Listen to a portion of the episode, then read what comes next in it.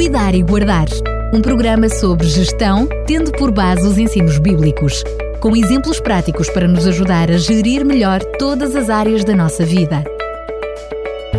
Cuidar e Guardar. Chegou a altura de lhe trazer mais um Cuidar e Guardar. Volto a estar na companhia de Fernando Ferreira, que começo por cumprimentar. Fernando Ferreira, bem-vindo. Muito obrigado, é um prazer estar mais uma vez convosco. Fernando Ferreira, continuamos com a gestão espiritual e hoje vamos falar sobre os talentos. O que é, que é isso dos talentos? Exatamente.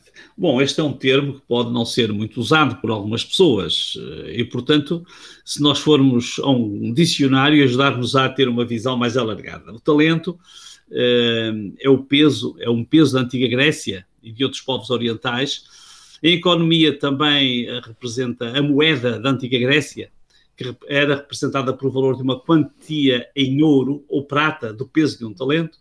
E depois os termos mais que nós eh, usamos mais frequentemente, que é a aptidão natural ou adquirida, é um talento, uh, o engenho, a disposição, a habilidade. Pessoa de talento também se usa essa, essa expressão assim. Mas para além do interessante significado histórico, se nos focarmos na aptidão natural ou adquirida, percebemos que estamos a falar de uma qualidade de alguém que é capaz de realizar bem alguma coisa. Quando vamos ouvir um músico com talento, esperamos deliciar-nos com a qualidade surpreendente da execução. Se ouvirmos uma pessoa que tem uma aptidão natural ou adquirida para falar em público, esperamos ouvir alguém que nos deixe surpreendidos pela facilidade com que se expressa exprime de forma agradável e compreensível uh, os seus pensamentos. Portanto, é alguém que se gosta de ouvir. Mas o talento e a aptidão não são exclusivos das artes perfumativas, são bem evidentes nas pessoas que têm capacidades de realizar as tarefas comuns do dia a dia. Há pessoas que têm aptidões muito úteis para realizar os trabalhos mais vulgares. Conheço pessoas que são apaixonadas pela agricultura e trabalham e aproveitam habilmente as dádivas da terra com dedicação e alegria.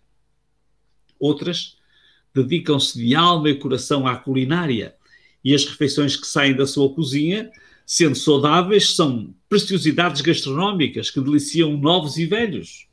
Outros têm o talento e a arte uh, e a sensibilidade de saber ouvir e tornam-se apreciados por aqueles que precisam de abrir os corações sobrecarregados. Outros têm a habilidade de cuidar de idosos. E esta tarefa, que pode parecer difícil e desgastante, é assumida com satisfação e competência por estas pessoas.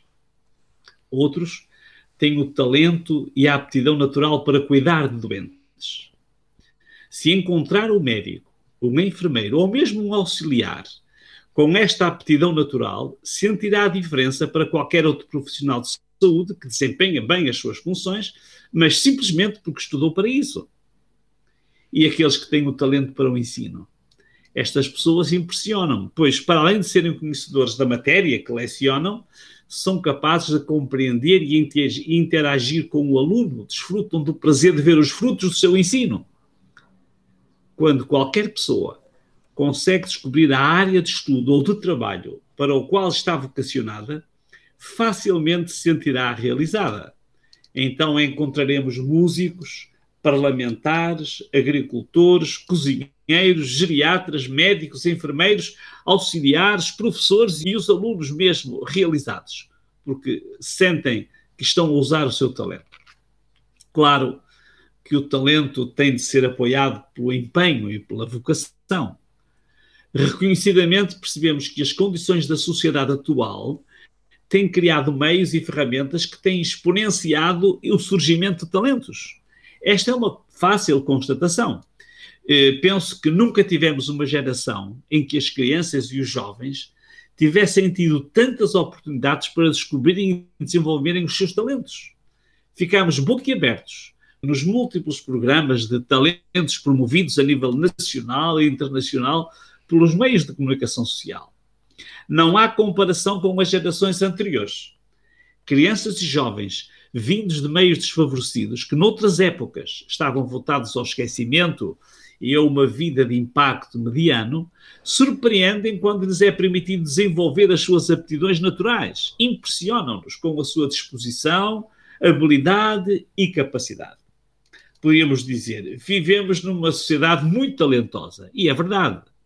Mas impõe-se uma pergunta que é pertinente: para que serve tanto talento? Com que objetivo as pessoas desenvolvem os seus talentos?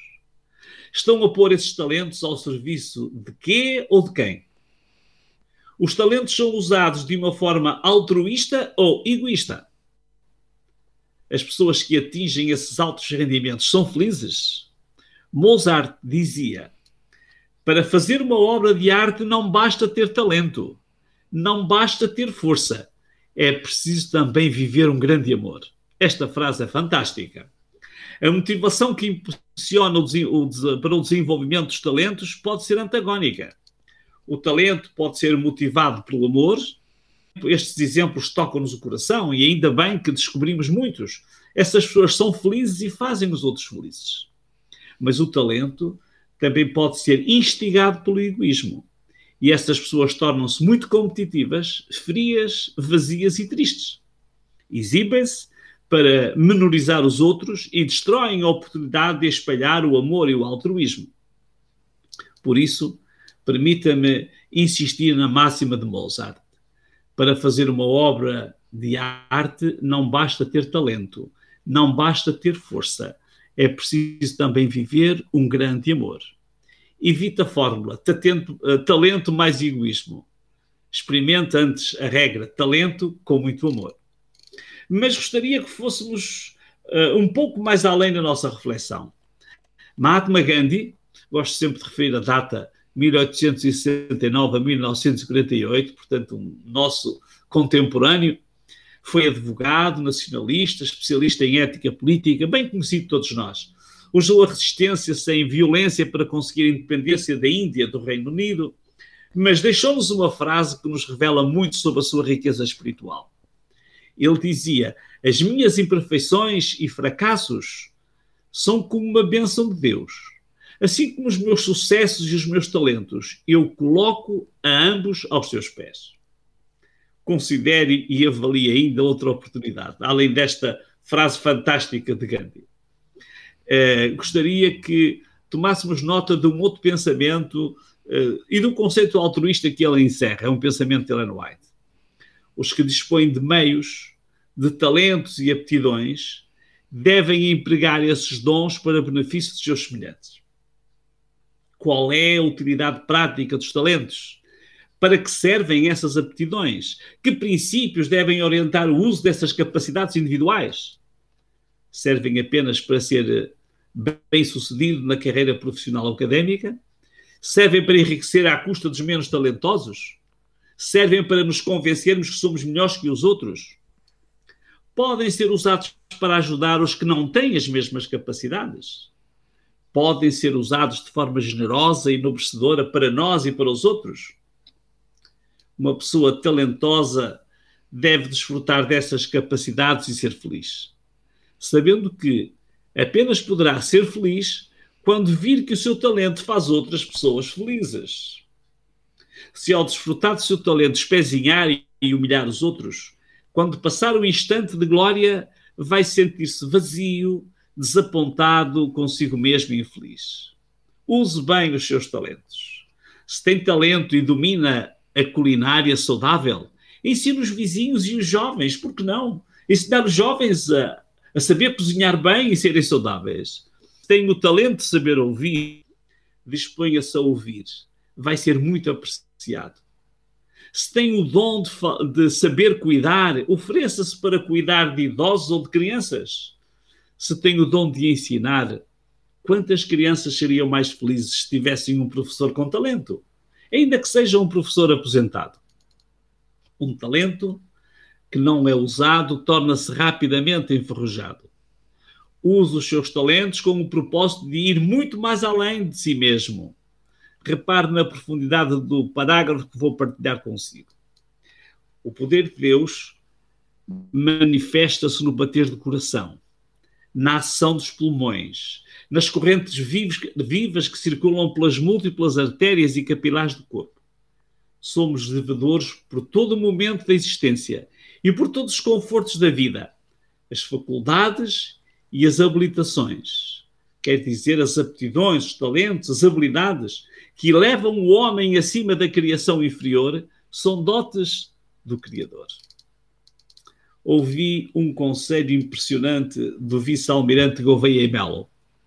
Uma jornalista estava a destacar a relevância e a importância do seu desempenho na missão que lhe foi confiada, ao que ele respondeu com muita naturalidade.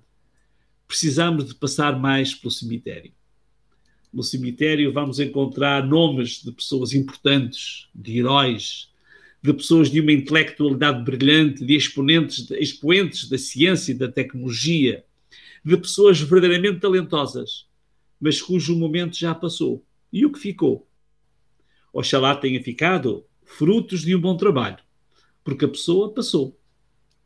Faremos uma boa gestão dos nossos talentos quando refletirmos o seu potencial. Primeiro, como dizia Gandhi, em Deus, pôr os talentos ao serviço de Deus. Segundo, ajudando aqueles que estão ao nosso redor.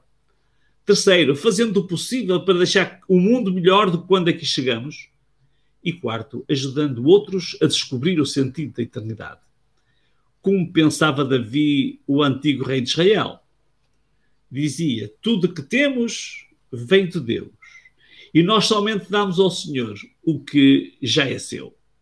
Porque estamos aqui apenas por um momento que cada momento da sua vida esteja cheio de talento em benefício daqueles que o cercam. Não esqueça, isto é cuidar e guardar. Como sempre, mais uma reflexão que nos deixa a pensar. Fernando Ferreira, e no próximo programa, qual vai ser o assunto em particular? É, vamos falar sobre um aspecto bastante interessante. Vamos falar sobre a gestão dos recursos intelectuais. É um assunto muito interessante que não é muito frequentemente tratado, mas vale a pena refletir um pouco sobre ele também. Muito bem, mais uma vez, Fernando Ferreira, muito obrigado e até lá, se Deus quiser. Até lá e um grande abraço para todos. Cuidar e Guardar um programa sobre gestão, tendo por base os ensinos bíblicos, com exemplos práticos para nos ajudar a gerir melhor todas as áreas da nossa vida. Cuidar e Guardar